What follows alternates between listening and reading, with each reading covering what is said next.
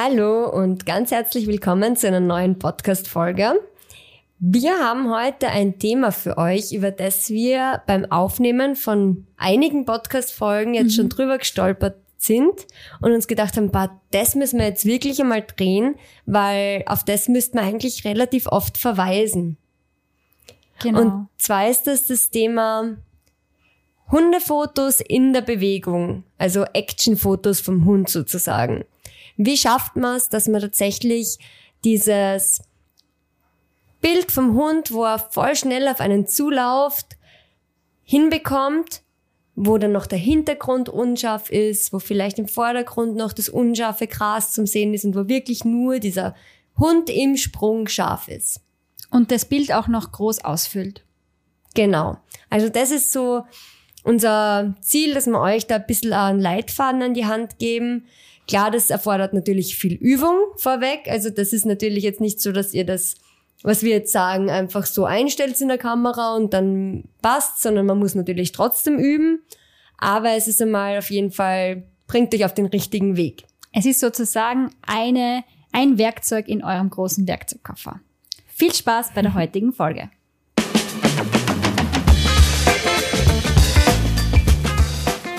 Hallo und herzlich willkommen bei Rucksack Pfoten Kamera deinem Podcast für Reiseinspirationen, Fototipps und das Leben mit Hund.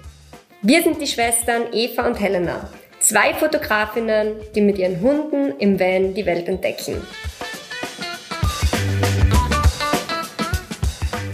Okay, bevor es jetzt richtig losgeht mit ganz vielen Informationen rund um Bewegungsaufnahmen von deinem Hund, greif gerne auch noch mal zu einem Stift oder hol dir noch einen Block, ein Glas Wasser dazu und mach dir gerne auch Notizen, weil es wird auch das ein oder andere technischere Detail dabei sein, wo es vielleicht dann auch sinnvoll ist, das aufzuschreiben, damit am Ende der Folge auch wirklich alles auf einem Blatt Papier zusammenkommt. Gut, wir starten gleich mal los mit den Einstellungen, weil das ist die erste Frage, die man sich stellt, wenn man dann so mit der Kamera auf dem Waldweg steht und man möchte einfach seinen Hund in Action fotografieren. Mhm. Dann fragt man sich, okay, was muss ich jetzt eigentlich einstellen? Und dazu werden wir jetzt gleich einmal kurz die drei großen Punkte Verschlusszeit beziehungsweise Belichtungszeit. Das ist das Gleiche. Also ab und zu kommt ein Verschlusszeit unter, ab und zu Belichtungszeit. Dann die Blende und den ISO. Die drei Dinge schauen wir uns jetzt einmal als erstes an. Genau, wichtig ist in dem Fall, dass man sich jetzt einmal rauswagt aus dem Automatikmodus mhm. hin ins Manuelle. Weil im Automatikmodus wird so ein Bewegungsfoto in 90 Prozent oder 99 Prozent oder sagen wir 95 Prozent der Fälle nicht das Ergebnis erzielen, was man gern hätte. Und damit man das einfach besser steuern kann und zuverlässig gute Fotos schießen kann, müssen wir jetzt in den manuellen Modus wechseln. Genau, wir haben da jetzt, wie die Eva schon gesagt hat, diese drei Basic-Einstellungen die ähm, immer wieder unterkommen. Und die allerwichtigste ist eben die Verschlusszeit, dass die richtig eingestellt ist. Das ist so das Allerwichtigste am Bewegungsfoto, sonst kann es nichts werden.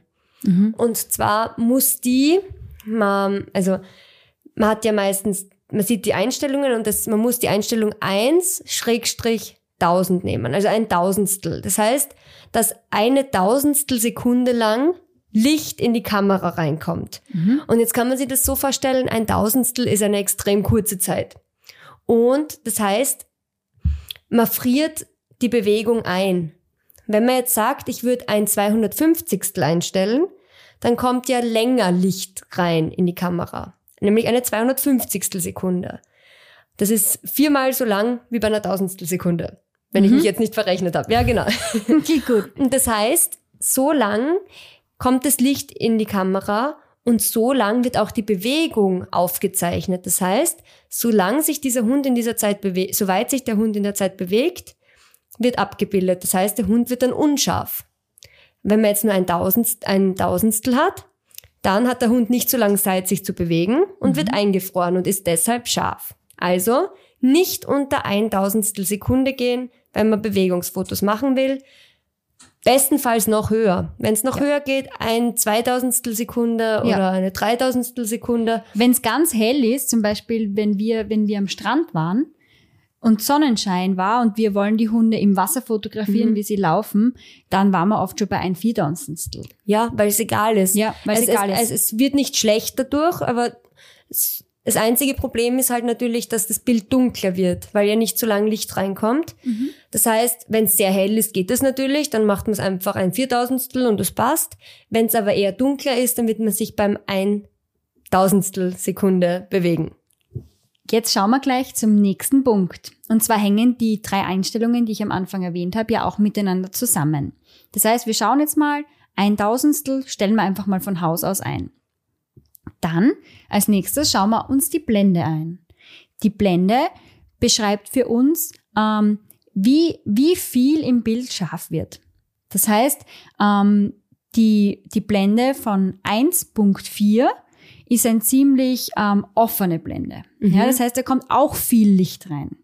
So wie die Helena gesagt hat, die Zeit, also die Belichtungszeit, die Verschlusszeit, gibt uns an, wie lang kommt Licht rein und die Blende gibt uns die Öffnung ein. Also wie groß ist dieses Loch, wo das Licht reinkommt. Mhm. Und das ist jetzt somit die Blende. Und wenn wir bei 1.4 sind, dann ist die quasi maximal geöffnet. Es gibt natürlich auch noch kleinere, 1.2 oder so, aber 1.4 ist auf jeden Fall bei meinen Objektiven, die ich habe, die größte Blendenöffnung. Das kann auch sein, dass das 1.8 vielleicht ist oder 2.8. Je nach Objektiv variiert diese maximale Blendenöffnung. Wie Helena hat in der Einleitung schon gesagt, wir wollen den Hund ja auch freistellen. Das heißt, wir wollen auch, dass der Hintergrund unscharf ist, vielleicht auch im Vordergrund was unscharf ist. Und damit wir diese Wirkung erzielen können, brauchen wir eben eine relativ geöffnete Blende. Das heißt, wenn ihr jetzt wirklich so ein professionelles, unter Anführungszeichen, Lauffoto haben möchtet, wo eine schöne Freistellung vom Hund gegeben ist, dann schaut ihr, dass ihr zwischen, ich würde jetzt sagen, 1.4 und 2.8 Mhm. eine Blende wählt. Das wäre jetzt einmal der nächste Punkt. Wenn das dann eingestellt ist und ihr merkt, oh Gott, das Bild ist viel zu hell, dann könnte das vielleicht sein, dass der ISO zu hoch eingestellt ist. Den ISO, den müssen wir dann richten, je nachdem, ob das Bild jetzt dunkel oder hell ist. Wenn das Bild jetzt viel zu hell ist, dann schauen wir natürlich, dass wir ISO auf 100. 100 ist der kleinste ISO-Wert. Bei ISO, manchen Kameras ist auch 200 der kleinste. okay. Je nachdem, welche Kamera. Je nachdem, welche Kamera. ISO ist sowas, ähm, das verwendet man, um das Bild quasi künstlich nochmal aufzuhellen. Genau, der ISO steuert, wie lichtempfindlich der Sensor ist. Also wenn man jetzt den ISO hochschraubt auf zum Beispiel 1000 oder 2000, dann ist der Sensor von der Kamera sehr, sehr lichtempfindlich eingestellt. Demnach wird das Bild heller. Aber nachdem das auch künstliche Helligkeit ist, mindert die Bildqualität. Also es kommt so ein leichtes Rauschen, in, also je nach Kamera leichtes oder starkes Rauschen ins Bild. Bei modernen Kameras, so wie, was nennt der Canon R6, mit der wir fotografieren, da macht's einmal gar nichts, wenn wir jetzt den ISO auf 2500 stellen. Das ist halb so schlimm. okay. Ähm, bei anderen Kameras kann es halt sein, dass bei 800 ISO oder 1000 ISO schon ein sehr unangenehmes Rauschen im Bild ist. Deshalb hätte ich gesagt, wir beschränken uns heute mal drauf, dass wir sagen, ISO maximal auf 800 oder maximal 1000. Wenn wir euch jetzt eine Empfehlung geben, nicht höher, kleiner, immer gerne. Genau. Wenn wir jetzt aber draufkommen, wir stellen die Verschlusszeit auf ein Tausendstel, wir stellen die Blende auf, ich sage jetzt einfach mal 1.8, weil das haben viele Mhm. ähm, Objektive schon, und wir kommen drauf, boah, das Bild ist zu dunkel. Dann müssen wir den ISO erhöhen. Mhm. Das heißt, wir, wenn jetzt zum Beispiel 100 oder 200 eingestellt ist, dann gehen wir mal immer stufenweise rauf. Auf 500 vielleicht geht's dann. Wenn nicht, dann gehen wir halt noch ein bisschen rauf, aber nicht höher als bis 1000. Wenn wir dann aber sehen, das Bild ist immer noch zu dunkel, wo wir mit 1,8 und ein Tausendstel eh schon ziemlich klein sind, Mhm. dann sind es wahrscheinlich nicht die perfekten Bedingungen, Umgebungsbedingungen für ein Lauffoto jetzt. Genau. Ihr könnt jetzt entscheiden, ihr wollt es trotzdem machen, dann kann man mit dem ISO immer noch weiter raufgehen. Dann hat man halt ein Bildrauschen im Bild, dann ist es halt so. Aber da kann man nichts dran ändern. Also das war am Anfang das, was ich nicht wahrhaben wollte. Mhm. Wo ich immer gesagt habe, ich will aber auf dem Waldweg jetzt das Foto, also das Lauffoto machen, weil das würde so schön ausschauen. Aber die Bedingungen waren halt eigentlich nicht geeignet dafür. Dann kann man halt nur sagen, okay, ich mache es trotzdem. Ich stelle den ISO höher und ich schaue in der Nachbearbeitung, was sich machen lässt. Mhm. Aber gerade am Anfang, wo man eh sich noch unsicher ist mit den ganzen Einstellungen und so, da sollte man sich halt einfach zumindest die optimalen Bedingungen raussuchen, weil es einfach das erleichtert. Mhm. Wenn man jetzt sagt, okay, dann gehe ich halt auf dem sonnigen Weg, auch wenn vielleicht das Licht dann nicht so schön ist im Gesicht vom Hund, weil's, weil direkte Sonne, aber einfach zum Üben der Technik und der Einstellungen ist das halt viel besser als ein dunkler Waldweg.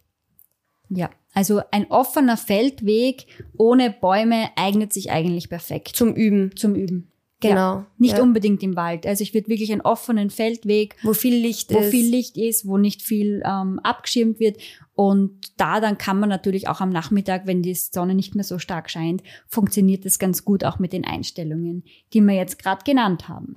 Genau. Ja, was ist denn noch wichtig außer Verschlusszeit, Blende und ISO?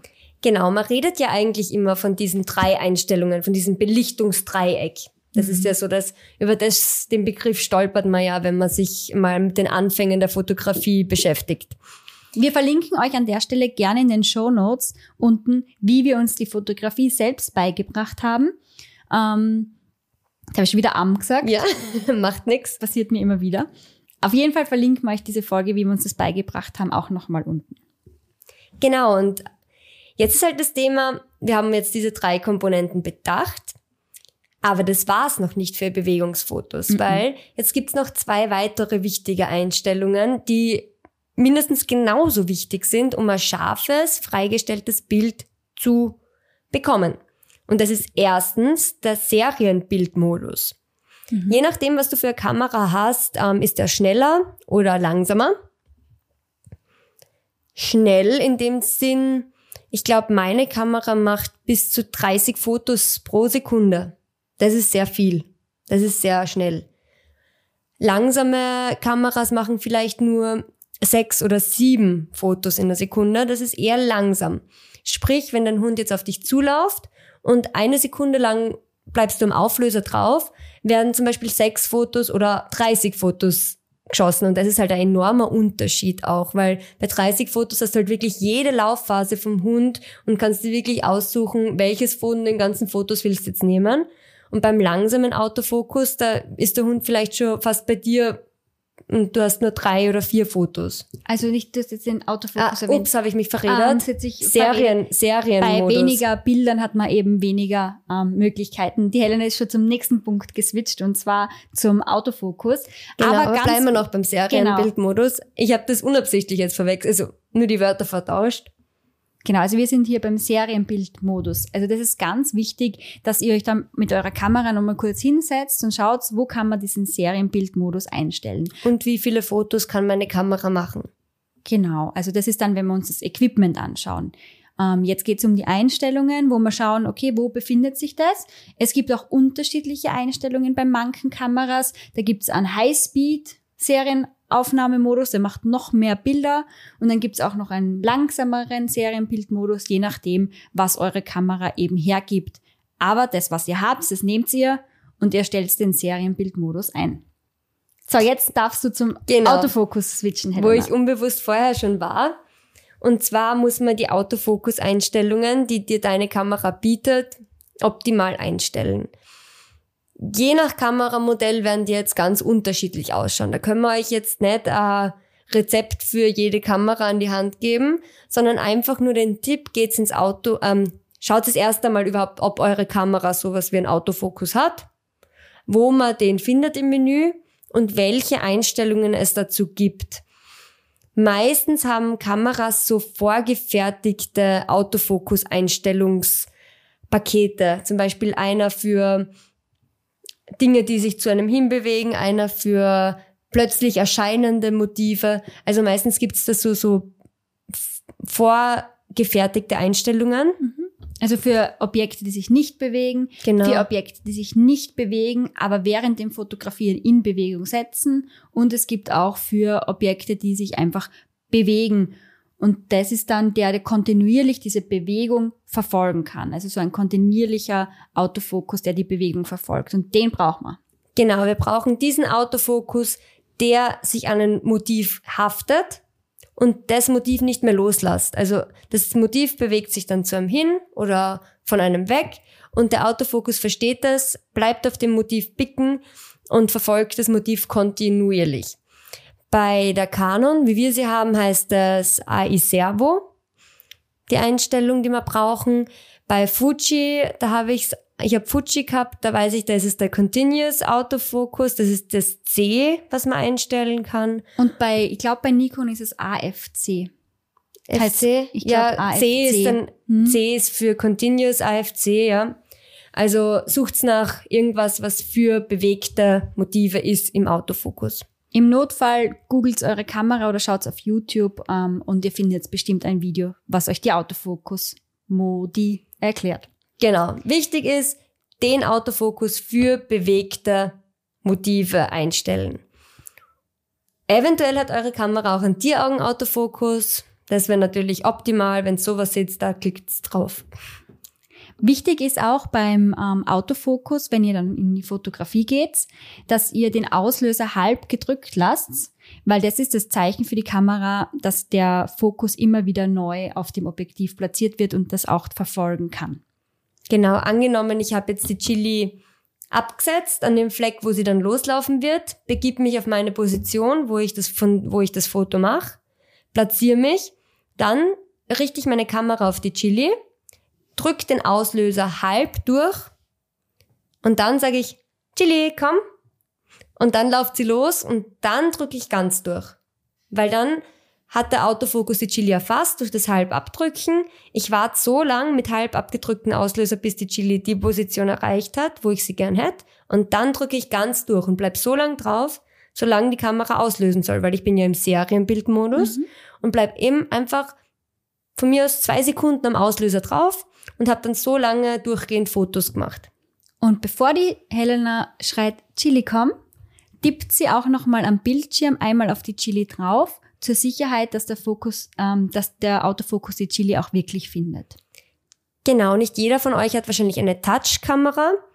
Diejenigen, die keine Touchkamera haben, tun einfach mit dem Cursorkreuz oder wie auch immer ihr euren Autofokuspunkt am Bildschirm verschiebt, aber setzt den vorher noch einmal auf den Hund drauf, wirklich, ja, weil auch wenn es ein Autofokus ist und der den Fokus selbstständig finden sollte, kann man so noch einmal unterstützen und es gelingt einfach besser und leichter. Bevor wir jetzt ähm, in die Umsetzung und zum Equipment switchen, würde ich gern einmal nochmal diese fünf Punkte zusammenfassen.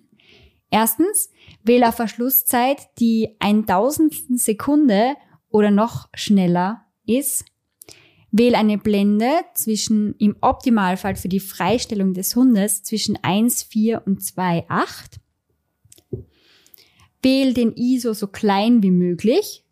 Dazu im besten Fall nicht höher als 800 oder 1000, um wirklich das Rauschen auch bei, ähm, sage ich mal, nicht High-End-Kameras zu vermeiden. Verwende auch den Serienbildmodus, damit so viele Bilder wie möglich ähm, hintereinander gemacht werden können, je nachdem wie viele, auch gern den Highspeed-Serienmodus. Und schau auf deinen Autofokus. Im Optimalfall hast du einen Vier-Augen-Fokus, aber zusätzlich dazu musst du auch noch schauen, dass es ein kontinuierlich verfolgender Autofokus ist. Ganz genau. Perfekt. Das waren jetzt die Einstellungen. Und jetzt hupfen wir auch schon weiter und Zum schauen Equipment. euch schauen uns gemeinsam das Equipment an, was euch zur Verfügung steht. Weil es hat natürlich nicht jeder das gleiche Equipment daheim. Der eine hat mehr Geld investiert, der andere fängt vielleicht gerade erst an und probiert so mit seiner ersten Kamera das Beste rauszuholen. Und da schauen wir jetzt, welche Voraussetzungen wir brauchen, damit es überhaupt klappt. Ich würde mal starten mit dem Kamera-Body. Also wir haben ja zwei Teile. Die meisten. Die meisten haben zwei Teile, und zwar den Body und das Objektiv. Aber wenn man mal wirklich so in die Bewegungsaufnahmen reingeht und schon mal fotografiert, hat man meistens schon ähm, Erfahrung mit Body und Objektiv. Das heißt, ich schaue jetzt mal den Body an und die Helena sagt nachher noch was zum Objektiv. Wir haben ja schon mal gespoilert, dass die Reihenaufnahme, also die Serienaufnahme wichtig ist. Und da ist vor allem auch der Body wichtig, weil der bestimmt, okay, habe ich das, habe ich das nicht, wie viele Fotos schafft die Kamera überhaupt. Natürlich ist es immer in Kombination auch mit dem Objektiv dann ein Stück weit zu sehen. Aber wie hoch ist die Bildrate? Also wie viele Bilder kann einfach die Kamera in einer Sekunde machen? Ich habe vorher eine Spiegelreflexkamera zum Beispiel gehabt und die war viel langsamer als jetzt da mein, meine elektronische Kamera. Ja, vorher habe ich die 5D Mark IV beziehungsweise die 6D ähm, davor auch noch gehabt. Mhm. Und jetzt habe ich die R6, was die Helena schon erwähnt hat, und das ist ein enormer Unterschied.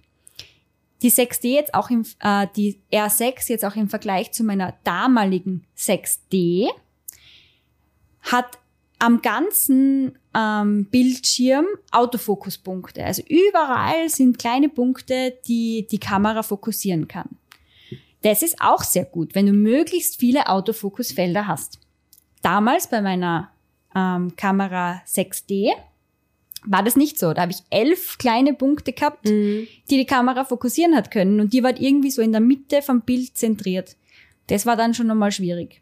Weil wenn es nur elf kleine Punkte gibt, wo die Kamera einen Fokus finden kann, dann ist es natürlich nicht sonderlich viel im Vergleich zu überall am Bildschirm. Ja, das sind wirklich, also da gibt's keinen Punkt mehr, wo man nicht fokussieren kann. Ja. Ja, egal wo der Hund, wo das Auge vom Hund oder wo der Hund gerade ist, ähm, kann er fokussiert werden. Und dessen jetzt war der zweite Teil und der dritte Teil ist dann tatsächlich der Autofokus selbst. Wir haben ja kurz den Tieraugenfokus schon angesprochen. Das heißt, je, je empfindlicher und intelligenter der Autofokus dann auch ist, desto besser kann man den halt auch einstellen. Es gibt mittlerweile schon Kameras, da kann man auf das Tier fokussieren, direkt auf Auge oder auf eine Person oder teilweise sogar auf Autos, Vögel, was auch immer, je nachdem, wie intelligent und gut der schon ist. Wir haben zum Beispiel das Glück jetzt mit der neuen Kamera, dass wir den Tieraugenfokus einstellen können, der relativ gut funktioniert. Mhm. Den Vorteil hat natürlich nicht jeder. Ja, das wären einmal die drei wichtigsten Punkte beim Body. Magst du noch einmal ganz kurz wiederholen? Ja, gerne. Also möglichst viele Autofokusfelder, ein möglichst schneller Serienbildaufnahme und ein möglichst guter Autofokus, ein möglichst empfindlicher und intelligenter Autofokus besten Fall in unserem Fall Tieraugenfokus. Perfekt, super. Dann kommen wir jetzt weiter zum Objektiv. Und zwar, jetzt schaut euch einmal an, welches Objektiv besitze ich. Weil beim Objektiv, Objektiv ist ja nicht gleich Objektiv. Es gibt ja alles Mögliche. Wir bräuchten jetzt für dieses klassische, schöne Bewegungsfoto, wo der Hund einfach total heraussticht und scharf ist, der Rest ist unscharf, brauchen wir ein Objektiv, das in Richtung Teleobjektiv geht. Natürlich kann man auch mit einem Weitwinkelobjektiv sehr interessante Bewegungsfotos machen und so, aber das geht halt dann schon über die Basics hinaus mehr in das Profi, in den Profibereich, weil das ist wirklich nicht mehr so leicht. Mhm. Da ist noch viel mehr zu beachten. Wenn ihr jetzt wirklich einmal euer Ziel ist, die ersten schönen Bewegungsfotos zu machen, dann empfehlen wir auf jeden Fall einmal ein Objektiv mit der Brennweite 85 Millimeter und mehr. Also optimalerweise auch 135 Millimeter oder ich verwende halt für meine Bewegungsaufnahmen das 70-200er, ein Zoom-Objektiv. Ja, 50 Millimeter sagen wir, das ist so, wenn man jetzt, wenn ihr jetzt sagt, ihr habt nur 50er daheim, kann man es auch schon versuchen, mhm. wird auch vielleicht schon irgendwie hinhauen, aber eben ab 70 oder 85 Millimeter aufwärts. Wenn ihr sowas daheim habt, dann auf jeden Fall einmal dieses Objektiv hernehmen und näher anschauen. So, jetzt haben wir uns angeschaut, welche Brennweite wir brauchen. Jetzt haben wir noch die Blende, die das Objektiv bietet.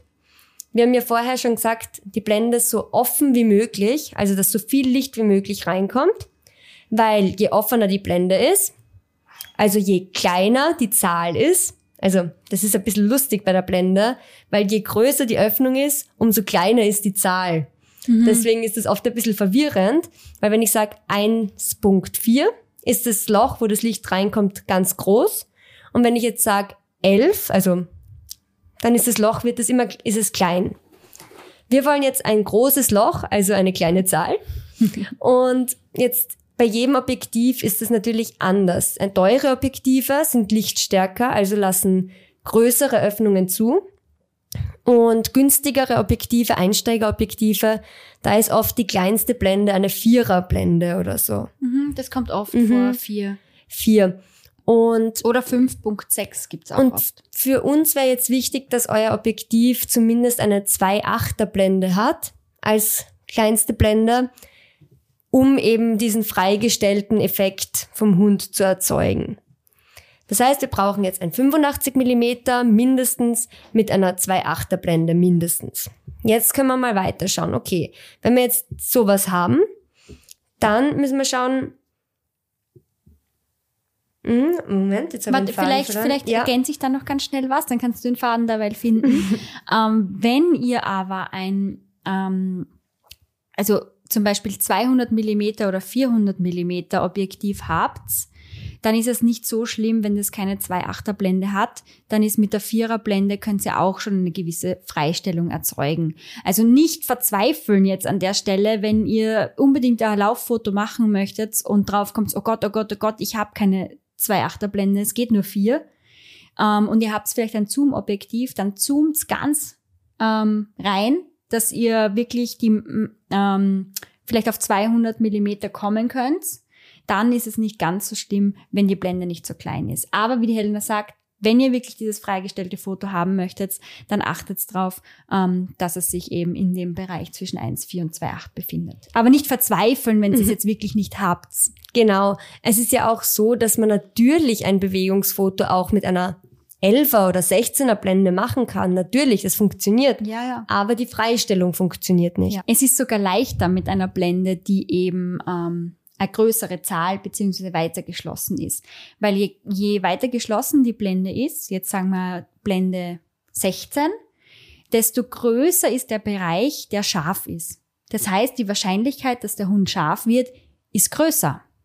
Nur wird halt der Hintergrund nicht so unscharf und dann schaut es halt nicht so professionell aus. Das heißt, je weiter man die Blende aufmacht, Sprich, je kleiner die Zahl wird, desto professioneller schaut das Bild aus, aber desto schwieriger wird es auch, dass der Hund scharf ist. Ganz genau. Aber bei unserer Folge geht es ja darum, wie man genau diesen Look erzeugen kann. Genau. Deshalb möglichst offene Blende. 2.8 oder kleiner. Jetzt da haben wir Blende und Brennweite für unser Objektiv. Und jetzt kommt noch der ganz wichtige Punkt Autofokus. Weil ein Objektiv ist nicht immer für Sportaufnahmen geeignet. Also es gibt mhm. ja eigene Objektive, die speziell für Bewegungsaufnahmen oder Sportaufnahmen geeignet sind. Und wie du jetzt herausfinden kannst, ob deins so ein Objektiv ist, da gibt es jetzt kein, keine Zahl oder so, die das irgendwie beschreibt sondern da müsst ihr jetzt einfach googeln. Also ihr gebt einfach den Namen von eurem Objektiv ein und Autofokusgeschwindigkeit oder Sportfotografie und euer Namen von eurem Objektiv und dann lest einfach ein paar Bewertungen durch, schaut, wie wird der Autofokus von eurem Objektiv beschrieben oder YouTube-Reviews von dem Objektiv. Da kann man sich ein bisschen ein Bild davon machen, wie gut ist der Autofokus von meinem Objektiv. Ich merke es zum Beispiel, ja, ich habe ähm, zum Beispiel das 85er 1.4 von Sigma, ähm, hat jetzt nicht unbedingt so einen tollen Autofokus. Früher war es für mich sehr schwer, weil mein Body auch unter Anführungszeichen schlechter war, ja, oder eigentlich schlechter war als der jetzige, war es für mich natürlich mit dem Objektiv, das nicht optimal ist im Autofokus, sehr schwierig. Jetzt ist mein Body besser. Ich habe einen schnelleren Serienbildaufnahme und auch der Autofokus ist dort besser. Jetzt tue ich mich natürlich auch mit dem schlechteren Autofokus beim Objektiv leichter. Das heißt, ähm, aber auch umgekehrt, wenn du ein gutes Objektiv hast mit einem guten Autofokus, kann es auch das, den ein oder anderen Fehler unter Anführungszeichen oder nicht so guten Wert vom Body wieder ausgleichen.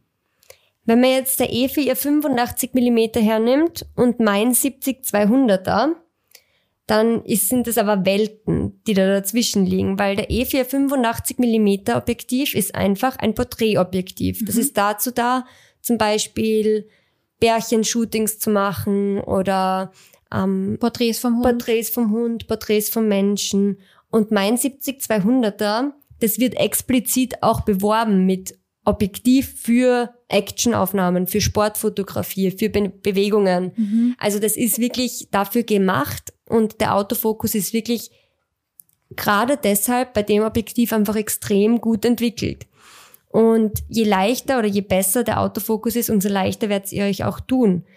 Und das ist eben das Ernüchternde an der Bewegungsfotografie, dass man irgendwann draufkommt, okay, es funktioniert gar nicht mit dem, was ich habe. Mein Equipment ist einfach nicht gut genug. Es gibt natürlich für alles eine Notlösung, zu dem kommen wir jetzt dann Ja. auch. Es gibt jetzt nämlich drei Szenarien. Erstes und optimales ist, du sagst jetzt, okay, ich habe mein Objektiv genau angeschaut und es ist perfekt für Bewegungsaufnahmen geeignet. Dann kannst du jetzt einfach loslegen mit den Einstellungen und allem, was wir dir schon mitgegeben haben und dann werden die Fotos auch gut werden. Zweites Szenario, du sagst, okay, mein Objektiv hat einen Autofokus, der ist in Ordnung, der funktioniert, aber ist halt nicht wirklich jetzt dafür nicht der allerschnellste, so wie E485er zum Beispiel. Oder eben auch bei der Kamera, wenn man sagt, okay, bei dem Szenario 1, da möchte ich noch hinzufügen, weil ich ja beim Body, Team Body bin. Wenn der einen Tier-Augenfokus hat, dann juhu, holla die Waldfee, dann geht's los. Dann Ja. können wir da richtig loslegen. Aber auch der Body könnte auch einen schlechteren Autofokus haben. Ja. Nicht nur das Objektiv. Das ist dann Szenario 2, wo der Autofokus nicht optimal ist, aber er ist vorhanden. Genau, wenn ich jetzt so einen Solala-Autofokus habe, der geht, aber der ist jetzt nicht für Actionfotos gebaut, dann ist es einfach so, dass man mehrere Versuche braucht. Wenn die Einstellungen richtig sind, dann muss man den Hund halt vielleicht fünfmal laufen lassen und es sind halt dann nur sechs oder sieben scharfe Bilder insgesamt dabei, wo man sich dann das Schönste aussuchen kann. Im Gegensatz, wenn halt der Autofokus super sitzt, dann ist halt jedes Bild scharf und du hast wirklich eine Riesenauswahl und brauchst nur einen Versuch oder zwei Versuche.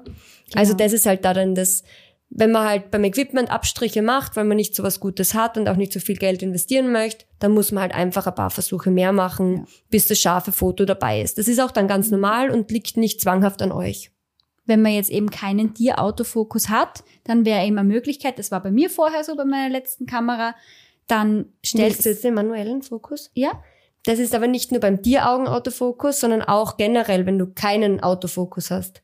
Genau, das wäre das dritte Das Szenario. dritte Szenario, da Ich- sind wir jetzt schon. Genau, ja. ich bin jetzt eigentlich noch beim zweiten Szenario, wo du dann keinen Tieraugenfokus hast ähm, und der jetzt nicht automatisch das Auge verfolgt. Dann ist es wichtig, dass du einmal den Punkt ähm, auf den Hund legst, auch mit dem Verfolgen-Modus, den wir am Anfang besprochen haben.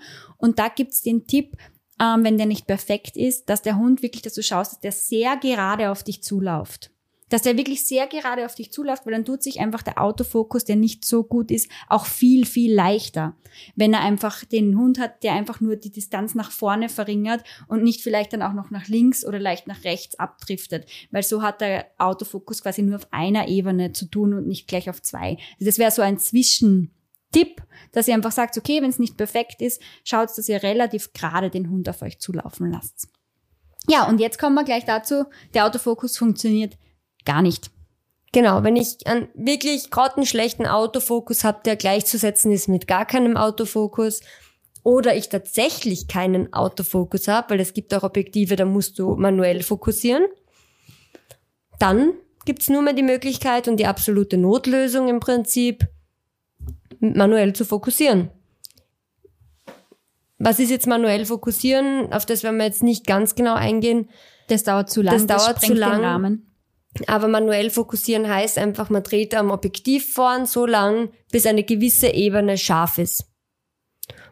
Und ja, dann sucht man sich einfach am Waldweg, man ist zum Beispiel auf einem Waldweg, man platziert sich vielleicht irgendwo einen Stock am Weg oder einen, einen Oder Stein ein oder man Gebüsch. macht, man macht eine Markierung, Mhm. wo man sagt, okay, das ist die Stelle, wo ich meinen Hund scharf fotografieren möchte. Und jetzt da stelle ich genau auf diese Ebene scharf und schaue, dass ich dann abdrücke, wenn der Hund genau dort ist. Also vielleicht kurz davor, dann Serienbilder einstellen Mhm. und den Hund in diese Ebene reinlaufen lassen oder durchlaufen lassen und hoffen, dass er dort, wo du manuell hinfokussiert hast, eine passende Flugphase oder Laufphase hat und dass er dort scharf zu sehen ist. Und das Ganze mehrmals wiederholen. Genau, wenn also gleich danach die Fotos checken, schauen, ob was dabei ist und dann so oft wiederholen, bis was dabei ist. Also das ist diese absolute Notlösung, wenn man sagt, okay, man hat eigentlich überhaupt keinen Autofokus, kein Hightech-Equipment und will sich auch keins zulegen dafür, gibt es immer noch die Möglichkeit, manuell sich ein, auf eine Stelle festzulegen, auf die der Hund dann, auf der der Hund dann scharf ist. Man lässt ihn zu sich herlaufen, durch diese Stelle durch und dort sollte dann scharf sein. Probiert es auch gern mal aus, wenn ihr gutes Equipment habt. Voll. Ich habe am Anfang lange, lange Zeit wirklich ausschließlich manuell fokussiert. Das hat mir aber irrsinnig geholfen, ähm, die Kamera und das Fotografieren besser zu verstehen. Nur weil man jetzt ein super Equipment hat und einen Tieraugenfokus, ähm, heißt es ja auch nicht automatisch, dass man ein super Fotograf ist. Aber auch wenn ihr dieses tolle Equipment habt, das ist toll. Aber schaut, dass ihr vielleicht auch das manuelle Fokussieren und die manuellen Modi der, der Kamera einfach auch kennenlernt und das wirklich verstehen lernt. Also probiert es gerne auch mal aus, hier wirklich den Hund in die Ebene reinlaufen zu lassen. Gut, ja, jetzt haben wir im Prinzip die technischen Sachen alle, alle durch. Eine Sache, also einen Zusatztipp habe ich jetzt noch, der mit dem, wenn ihr den umsetzt, könnt ihr eure Kamera einfach ein bisschen unterstützen. Also, weil ein Autofokus, der ist halt ja auch kein Mensch, der denkt ja nicht, sondern das ist eine künstliche Intelligenz und der kann halt auch nur so gut arbeiten, wie er es halt versteht. Mhm. Und man kann den Autofokus unterstützen, indem man sich eine Location aussucht, die sich farblich vom Hund gut unterscheidet. Also wenn ich jetzt sage, ich fotografiere einen weißen Hund vor einer weißen Wand. Im Schnee? Oder im Schnee, genau, gutes Beispiel. Mhm. Weißer Hund im Schnee, da wird sich der Autofokus einfach schwer tun, diesen Hund zu finden oder zu behalten, weil ka kaum Kon Kontrast zwischen Hintergrund und Hund ist. Mhm. Anders, ein schwarzer Hund im Schnee optimal zum Probieren. Weil einfach die Kamera so einen tollen Kontrast hat und wirklich das Motiv so gut erkennen kann. Also auch das. Also Obwohl, ganz kurz, ein schwarzer Hund im Schnee ist andererseits fotografisch schwer. Ja, aber um das geht's jetzt um das da geht's nicht. nicht. Ja. Um das geht's da gar nicht. genau. Also einfach einen guten Kontrast zwischen Hund und Hintergrund und genügend Licht. Das ist das, was wir vorher schon gesagt haben. Nicht einen dunklen Waldweg, sondern einen hellen, hellen Feldweg. Genau. Ja, ja, super. Wenn wir dann jetzt schon bei der Umgebung sind, die Helen hat es gerade angesprochen, geben wir jetzt einfach noch ein paar Umgebungs- und Positionierungstipps euch nochmal an die Hand. Und zwar der Kontrast, das war schon mal der erste Tipp von der Helena, aber auch die ruhige Umgebung. Also wenn ihr wirklich den Hund schön freistellen wollt und den wirklich zum Star auf diesem Bild machen wollt, wie der Hund so auf euch zulauft, dann ist natürlich ein ruhiger Hintergrund, eine ruhige Umgebung, ein Waldweg, der wirklich lang nach hinten geradeaus geht, wo vielleicht noch die Linienführung cool dabei ist, ähm, optimal geeignet. Nicht unbedingt optimal, wenn da halt Gestrüpp und Gebüsch und Hochhäuser und ein Garten und was weiß ich, was alles im Hintergrund ist, sondern sucht euch da wirklich Ruhe. Schaut, dass Ordnung im Bild ist. Genau, das macht es nämlich im Autofokus auch wieder leichter, das richtige Motiv zu erkennen. Gleich wie mit dem Kontrast natürlich, wenn viele Motive im Bild sind, kann es natürlich leichter passieren, dass der Autofokus dann auf ein anderes Motiv umhupft, wenn er nicht ganz so ausgereift ist. Dann gibt's noch diesen einen letzten Tipp eigentlich, den wir euch jetzt noch mitgeben möchten, mit dem ihr dann schon rausgehen könnt und starten könnt mit eurem Bewegungsshooting. Und zwar legt euch gerne einfach auf den Boden. Also ich lieg bei jedem Bewegungsfoto eigentlich am Bauch. Und wenn ich nicht am Bauch lieg, dann hockel ich am Boden und halte die Kamera aber ganz am Boden. Als, also gleich wie wenn ich liegen würde. Das geht in meinem Fall, weil ich ein ausklappbares Display habe, was ich so nach oben klappen kann, dass ich es halt auch sehen kann. Aber sonst einfach auf den Boden legen, durch die Kamera schauen und wenn man die Einstellungen jetzt so gemacht hat und alle Tipps von uns so umsetzt, wird sie sehen, ist der Boden unscharf direkt an der Kameralinse. Also mhm. ganz im Vordergrund ist dann ein Stück unscharfer Boden. Dann kommt der scharfe Hund und danach ist hinten wieder unscharfer Hintergrund. Das heißt, man hat dann so eine Tiefe mit Vordergrund, Mittelpunkt und Hintergrund. Und genau das ist es dann, was das Bild halt so professionell und so spektakulär wirken lässt. Genau. Ja. Ich habe noch einen Bonustipp zuvorher, der mir gerade eingefallen ist. Ähm, und zwar zum Fokussieren tatsächlich, ähm, wo wir gesagt haben, man, ähm, jetzt habe ich wieder zweimal am gesagt, Drei. dreimal am gesagt, wo man den Hund auf sich zulaufen lässt und einen speziellen Punkt ähm, im Bild scharf macht. Ja, wo man wartet, bis der Hund herläuft und genau dort ist dann scharf. Wenn ihr allerdings das Ganze noch ein bisschen mehr steuern wollt, lasst den Hund nicht auf euch zulaufen, sondern quer durchs Bild durchlaufen. Also von links nach rechts oder von rechts nach links, wo ihr dann sagt, genau dort lauft der Bild von äh, der Hund von links nach rechts durchs Bild. Dann könnt ihr nämlich ähm, gut diese Ebene auswählen, am besten mit 2,8 und nicht mit 1,4, sondern ein bisschen ähm, weiter zumachen, die Blende, weil dann habt ihr einen recht größeren, also einen recht großen Bereich, wo der Hund durchläuft. Und dann habt ihr nicht nur den kleinen Moment, wo er auf euch zulauft, sondern wirklich den ganzen Moment, wo er von links nach rechts oder von rechts nach links läuft. Ich hoffe, das war jetzt irgendwie verständlich. Ja, ich habe es ich hab's verstanden. Allerdings ist das Foto dann halt ein Foto von der Seite vom Hund. Genau. Was natürlich auch cool ausschauen kann. Probiert es einfach aus. Es ist auf jeden Fall eine Möglichkeit, wenn man nicht so das ähm, optimale Equipment hat, trotzdem was draus zu machen. Also gerade auch im Wasser zum Beispiel. Im Wasser, wenn der Hund so quer durchs Bild läuft, schaut schon lässig aus, auch mit den Spritzern, die dann so wegspritzen. Ja. Ja. Es ist uns natürlich jetzt klar, dass es, wenn man diese ganzen Infos jetzt einfach nur so auf einem Haufen hört, nicht so leicht ist, das alles richtig einzuordnen, das alles zu sortieren und vielleicht auch teilweise zu verstehen, weil es sind doch ganz viele Begriffe, die da auf einen zukommen, ganz viele Einstellungen und ähm, Fachbegriffe, ja.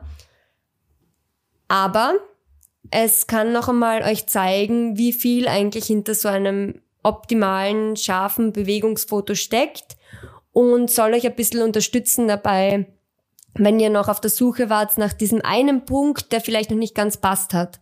Oder vielleicht habt ihr jetzt finden können, da wo es gehappert hat. Oder denkt sich, ah, die Einstellung habe ich noch nie gemacht. Das wird sein, wieso es noch nicht funktioniert hat.